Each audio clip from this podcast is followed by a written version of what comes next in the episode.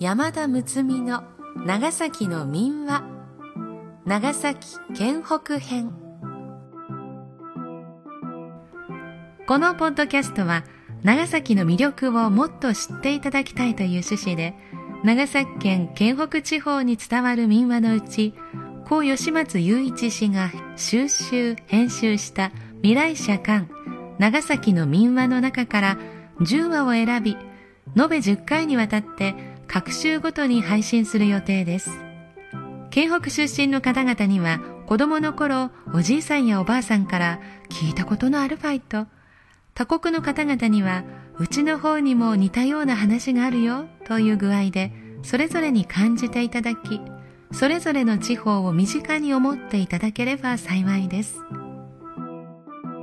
この配信は NOC 長崎卸センター。NOCS 長崎卸センターサービスがお届けいたします。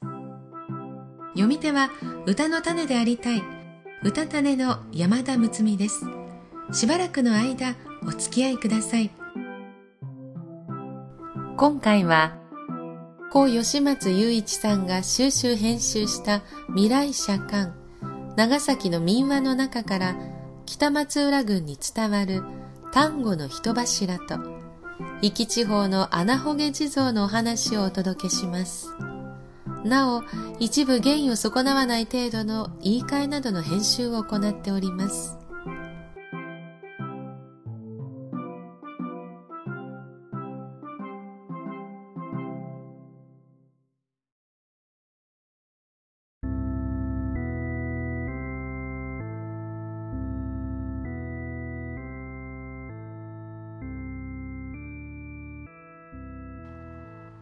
丹後の人柱。今福小学校の前の校門から少し離れた県道に沿って大きな松の木がありその下に古い火が立っていて昔から人柱の火と呼ばれています。天文8年1539年のことと言われています。その頃のここいらの領主の丹後の神正弘がここの海岸を埋め立てて新しい田を作りたいと思い立っていました。しかし何分限界灘の波が激しく打ち寄せるところで包みを築いての汐留工事はなかなかの難工事です。殿様は家来の田代という人にその工事の監督を命じました。工事は次第にはかどりましたが、いよいよ終わりの汐留という時になってから天気が悪く海の波が高く押し寄せて包みは幾度気づいても押し流されてしまいました。費用はかさむばかりです。幾度気づいても崩れるばかり。もう土運びも飽き飽きした。と妊婦たちも飽きてきて次第に働かなくなってきました。ある時田代さんは皆を松の木の下に集めて言うには皆の知っているように仕事は今一息というところまで来てはかどらない。これはきっとこの今福の浜の神様がこの埋め立てをお嫌いなのかもしれない。昔から人柱を立ててお慰めしたと聞くが私もそれをやるより他ないと思うが、どうだろう?と言い出しました。これを聞くと、妊婦どもは互いに顔を見合わせて、では誰がその人柱になるんです?と一人が尋ねると、田代さんは穏やかに、仕方がない。誰かはならねばならぬ。お互いの袴の裏を調べて、もし次が当たっているものがあったら、その人に決めよう。と言い出しました。そこで、皆がめいめいに袴を調べましたが、誰のにも次がありません。おしまいに田代さんが自分の袴を調べると、裏に大きな次が当たっていました。驚いて皆は顔を見合わせました。私が言い出したのだから仕方がない。私が人柱になろう。こう言って田代さんは家に帰っていきました。いよいよその日は来ました。田代さんはたくさんの村の人々や妊婦たちに見守られながら包みの底深く埋められました。田代さんは初めから自分が人柱になろうと心で決めていて、あのようなことを言い出したのだ。あの人はそのような心の立派な人だったのだ。誰言うとなく村の人はこう言いました。田代さんに一人の娘があって、ボタンのように美しく、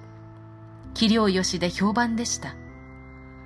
ところがどうしたことか。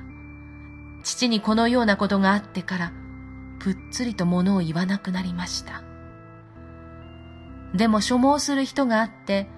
隣村の庄屋の家の長男に腰入れすることになりました。めでたく、杯も済んで、その庄屋の家に行きましたが、何分に物を言いません。惜しい娘だが、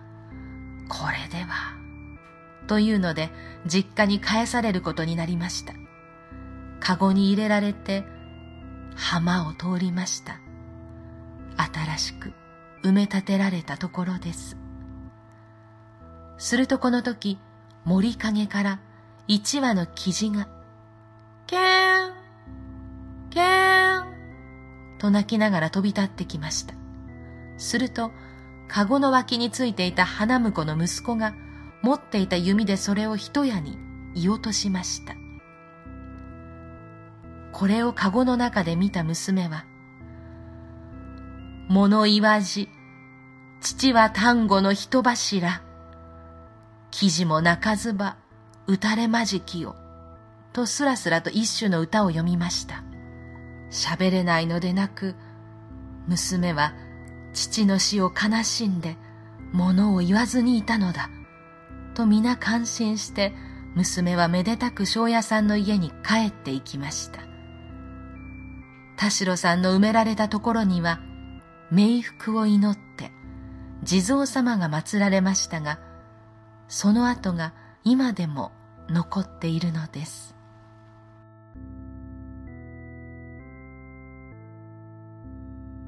穴ほげ地蔵足部の町から東の方に8キロばかり離れた八幡半島の突端の八幡ヶ浦の海岸の海の中に六体の石の地蔵様がぽっかり波の上に浮かんだようにして立っています。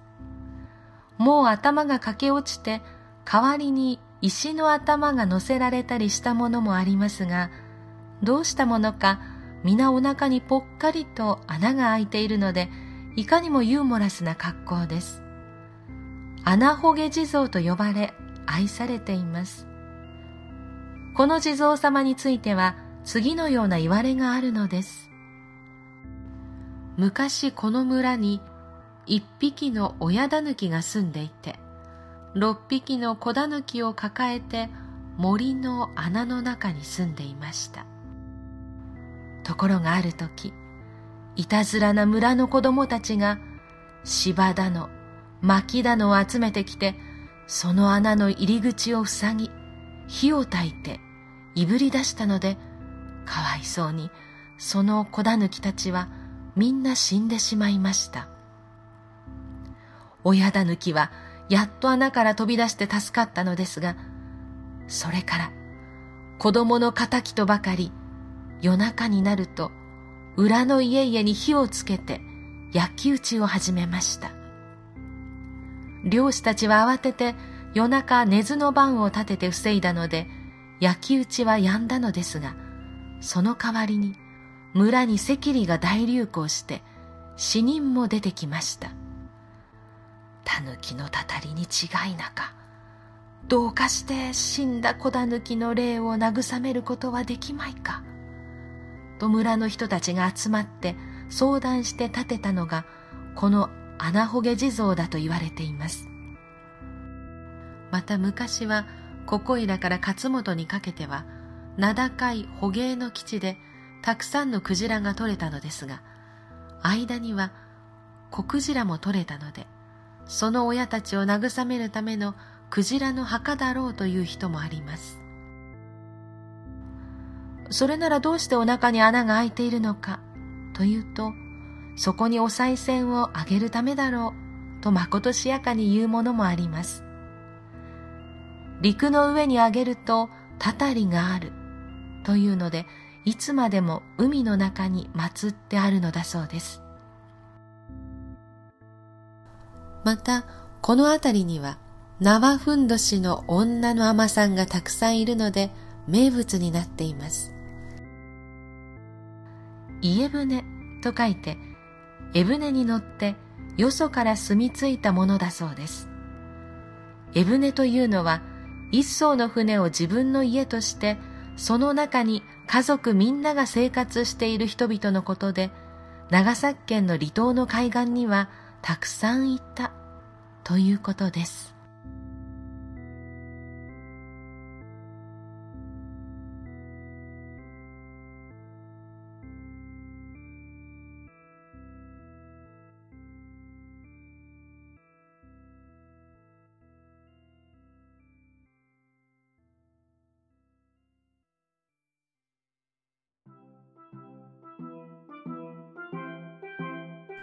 長崎の流通を担って40年。氷見トンネルの向こう側。長崎卸センター。詳しくはホームページをご覧ください。次回は壱岐地方の武勇伝。ゆりわかの登場する鬼とゆりわかのお話です。なお朗読本文には差別的と取られかねない部分を含むこともありますが伝承されている民話であることを汲み取りその味わいを残す意味から朗読する上で必要な言い換えなどはありますがほぼ原文通りに朗読しております。ご了承いただければ幸いです。今回のお話、えー、朗読のこの物語の内容って私の読み手山田睦美のこう実生活とリンクしているということがよくあるんですけれども今日もそうでして、えー、私は7年前に父が亡くなっているんですけれども私の家からは毎晩あ毎朝、えー、海と山の向こうから朝日が昇ってくるのが見えるんですけれども今日は曇りで、えー、一面曇り空だったんですけれどもそのグレーの空を見ていったら、えー、父が私にずっと言ってきたことがあって、えー、むつみねグレーというあり方を知った方がいい。物事は白黒ではあの済まないことが多いんだっていうことを常々言っていたんですけれども今朝はそのことを本当に思い出して